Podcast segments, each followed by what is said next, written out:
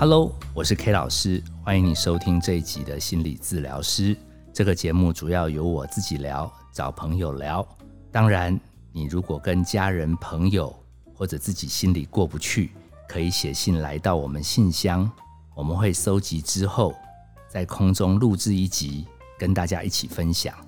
今天这一集要跟大家聊的是脏话心理学，注意听哦，这边讲的脏话。不是骂人的脏话，为什么要这样强调？因为 K 老师自己有的时候想骂脏话的时候，顾及很多什么形象议题，有一点 gay 白闷骚，所以哈，我们真正内容是要讲骂脏话啦，只是我们标题还是讲一个脏话。哦，当然我们节目你也知道，不太可能介绍脏话王宫的什么仙科，要哪里吃比较好吃。好，我纯粹是因为最近有几个好笑的事。忍不住不跟听友分享，自己心里笑着难过，所以我们特别整理出来。当中很好玩的是，发生在同一天有两件事。K 老师刚从天母火锅世家吃完，准备走回家时，手机一打开，看到简讯，应该是一个我们听友，应该是一个铁粉，他传说：“ K 老师，我一定要跟你讲一件事，太好笑了，我的女儿。”才只有四岁，他刚刚走过来，我应该在听你的节目听得很投入的时候，他突然用他的童音说：“妈妈，为什么？为什么这个 K 老师一直在讲脏话，你还听？做人不是不应该讲脏话吗？”他妈妈还问他说：“这个节目很优质啊，怎么会有在骂脏话呢？”小孩跟他讲说：“这个 K 老师明明就一直个安个安个安。”说了个半天，怎么不是在骂脏话？他妈妈听对准了那个频道，哦，K 老师在讲个案，个案，个案，好不好笑？K 老师，我给他回说：你平常管小孩管太严了啦，你一定很严格，禁止他不能骂脏话，所以他像警察一样四处巡逻，只要有人骂脏话，他就一定要干预。好，有机会我干脆做一集。讨论脏话心理学好了，他妈妈说好啊，期待。就在这个时候，我的手机响了。诶，一个以前我到越南打工的一个同事，他说他已经回台湾好一阵子了，因为疫情的关系，最近母公司邀他回去上班，薪水啊各方面职缺待遇都不错，他觉得应该可以好好发挥。他还说有机会的话，邀请我到彰化走一走。我跟他讲说，哎呀。那有机会我们再聚一聚吧。他说：“对呀，就到你最喜欢去的那个火锅世家嘛，找帅老板。”结果我跟他讲说：“哎呀，我才刚从那边回来。”我说：“怎么那么好，可以单独霸占你？”我说：“没有啦，现在疫情当中景气也不好，其实能捧场就多捧场，而且每个人都有很多压力，我们觉得其实能做的就是多陪伴。”然后这个朋友就笑说：“K 老师，我看不是啦，应该是安格斯牛。”应该是那个生蚝好吃，所以才能单独霸占你。这样好了啦，你下次来我们彰化，我也请你吃好料的，我们一起来讲课。我们来彰化讲课就好了。然后我跟他回说，我不知道为什么你一直叫我去彰化讲课，我会感觉好像要去彰化讲脏话。他说没有啦，干什么？我说没有啦，刚刚有一个有一个粉丝传了一个讯息，啪啦啪啦，结果他也在笑。所以这个东西很有意思。好像聊到脏话，不对，聊到脏话，大家都很有感觉。其实 K 老师真正跟脏话结缘是小时候，因为 K 老师家教甚严，其实原则上我也很少听到别人在骂太粗俗的话。我是到小学三年级，我们有一个老师叫李淑芳老师，他的国语非常字正腔圆，人也超温暖。K 老师一直认为，心目中小学最大回忆的亮点就是李老师的温暖。就他有一次上课，一本正经跟我们讲：“你们哈常常喜欢开始对同学骂脏话，这是很不应该。”我那时候还在想到底是谁在骂脏话。原来 K 老师根本听不懂同学之间吵架骂的那些话就叫脏话，因为我也听不懂那些什么意思。我以为他们只是在大小声。然后我们李老师就解释说，他自己小时候来台湾的时候，因为是外省人。他会的话都是外省话，但是要学国语。他说国语还没有学会，就跟本地的小孩起冲突。他说别的台语没有学得很好，但是他可能常常听到那个大家在吵架，所以他骂起台语的脏话，他说他也蛮拿手的。他还真的把外省人的脏话、台湾人的脏话全部一口气在课堂骂，真是大开我的眼界。可能是因为反差太大，因为李老师平常人真的很好。那一次，我觉得对脏话的印象一次全学到了。哎，我也试着在高年级啊、国中骂过几次，但是后来都被同学笑说你应该是很生气才在骂脏话。可是为什么你一骂骂完脏话，我就觉得跟你不太对劲？我觉得这个没有气势，你不行。哎，我大概被人家讲了几次，我也就慢慢没有讲。我用别的方式来展现我的怒气，可能用吼叫，好，可能用尖叫。我在这样的过程中慢慢体会到，哎，脏话这个东西为什么李老师可以学那么快？为什么我其实想学学不来？我在想，其实说穿了，它是一个习惯养成的，它是一个人在委屈的时候，然后用一个怒气把心里心里的声音去把它发出来，气势要很强，好，而且你要从小练习。所以世界各国的脏话，如果你有机会都去练习的话，都有一种爽快的感觉，这真的很妙的。所以如果有小朋友真的有养成这样的习惯，你想要让他改变，最笨的方法就是堵住他，叫他你没有教养，不要再骂这种话，你这个人没水准，你怎么讲话这么难听？当你越把他的这个怒气堵住，他一定找机会喷更多。到最后，万一他觉得自己是个烂咖，这样就更麻烦处理了。K 老师举在诊间遇到的一个小朋友，很活生生，他被他妈妈死拖活拖进诊间的，态度超差，他骂的脏话可能超过八个字、十个字、十几个字，而且是连串不停的。还好 K 老师已经被李老师都教会了，所以处变不惊。然后只是跟他讲，我知道你很气，你等一下，好。然后我想要听妈妈说，你们今天进来是要聊什么？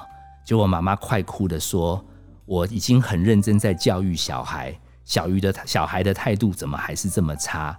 而且他爸爸回来，然后凶他，他就不敢吭声，几乎都是欺负妈妈。而且现最近讲话越来越难听，讲话里面没有一个干净的。我叫他不准讲，他叫我住嘴，然后噼里啪啦又说了一堆。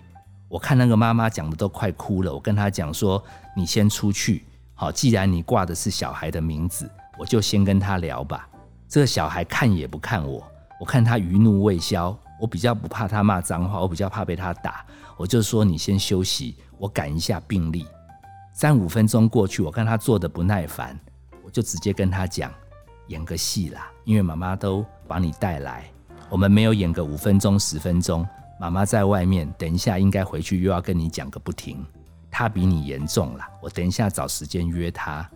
好，不过哈，我是想跟你讲一点点话，因为我们学心理的，你都已经来了嘛。我们有一个副专业是面相，我推论啦，我在广播上面我自己叫 K 老师，我跟你讲哈，你有几种可能，最近为什么这么愤怒，这么的不舒服？其实我感觉主因不是妈妈。我觉得几率比较小的可能可能是功课退步了，但是我看你这么豪气，应该功课再烂你也没在怕。比较大的可能是交朋友不顺，应该是跟朋友有一些小小的摩擦。你在意的朋友最近跟你有一点吵架。我说另外还有一个可能，因为你的印堂有一点黑，应该是爱情上面有些不顺。好，如果你现在还没有吸引的对象。我是建议你最近不要不要去乱交往哦。如果你告白最近也不会成功啊。如果你最近有交往，我推论你们即将吵架，或者可能吵过好一阵子了。年轻人就是年轻人，他听我这样解说，突然在我讲解到爱情这个时候，眼睛瞪得很大。他问我印堂在哪里，我就比了一下额头。他说有那么明显吗？我已经知道，我猜到了。我就说。你几岁？他很驯服的说他几岁。我说那个人几岁？诶，他也直接讲，显然已经有对象了。结果我们后来不小心又聊了十几分钟，他什么都跟我讲。他最后还跟我讲，其实我讲的蛮准的。他问我有机会的话还可以来再跟我讨论吗？尤其是下次又吵架，我说没问题。不过现在要顾的是你妈妈，她比你更严重，他夹在你跟爸爸中间，他过得很不好。嘿，你等一下忍耐一下，妈妈进来，你不要再说刚刚那些不好听的话。他点点头，我就叫妈妈进来。妈妈问说：“你刚刚谈的还好吗？”我说：“你现在不要跟他讲话，他已经稳住了。”他讲那些话都没有恶意，只是他人生过得没有很好。他妈妈马上问：“人生哪里过得不好？”我说：“我先不担心他，我担心你人生过得更不好。”他说：“为什么？”我说：“你夹在爸爸、孩子还有你这样的中间要穿梭，而且你不被谅解，你的委屈已经忍很久了。我真的很怕，再隔几个月，再隔几年，你可能想要翘家。”你可能想要失踪，哇！妈妈突然哭了。你怎么连这个都知道？我说没有。我说因为你的状态应该已经好几年，这个不是小孩变坏骂脏话的问题，是因为家人之间彼此没办法理解对方，然后每一个人都很辛苦，所以讲出来的话都有一点指责对方。你有委屈，可是你没有什么地方可以说。然后妙的是，你也想叫你小孩有委屈不要说。那因为你的小孩毕竟还可以骂一点脏话，他还比较能有掏级的亏。我比较担心你的事，你都没有地方可以说。哇！我边说他就边哭，他还想再讲的时候，我说时间已经到了，我们另外约。K 老师不是要跟各位说明什么，K 老师只是在这边想说的是，能说脏话的人其实还比较不会生病，想说脏话的人。又觉得那不应该说才生病。那如果你这边给我不听节目，直接跑出去跟家人骂脏话，说我要输压，这也不是我节目的本意，不能赖到我身上。连我自己做这个节目都说是脏话心理学，所以我当然建议我们有一些方式来面对孩子在成长过程中，大人之间在不开心的时候，如果有什么骂脏话。什么说谎话，什么偷东西，什么呛虾。如果你想问人要怎么修改，怎么帮别人修改，我觉得最简单的理解是来自于你一定要记得 K 老师的口诀：人生的压力是无所不在的。如果想要活下来，不是让自己永远心平气和，而是要累积很多压力的时候去找出口。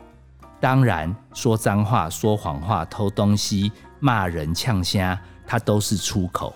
可是因为这个出口方式会让别人也不舒服，所以你倒出去一包，别人可能丢三包。我这边比较建议你，如果能用流汗的方式，这是一招。只要能让那个不舒服可以发泄出来，好，甚至对着山里面的空气骂。我觉得至少大自然很心胸宽大，不会回骂你，除非你对面有回音。如果你能流汗，你能到户外，这当然是第一招。我们找一个取代性的管道，而不是直接只会一直骂脏话。第二招，我个人感觉可以学学我的老板伟忠哥，他应该是对大环境有的时候有一些意见。妙的地方是他去学。布偶、木偶，他有一个投射的角色叫孙老毛。我觉得他人生有什么不爽，他就不说是王伟忠的心情，他说是孙老毛这样觉得。而且他讲的时候还说啊，应该不能这样讲，应该不能这样讲。他每次讲不能这样讲的时候，刚好把他的委屈、不舒服可以发泄的更多，最后还变成节目。你不觉得把出口？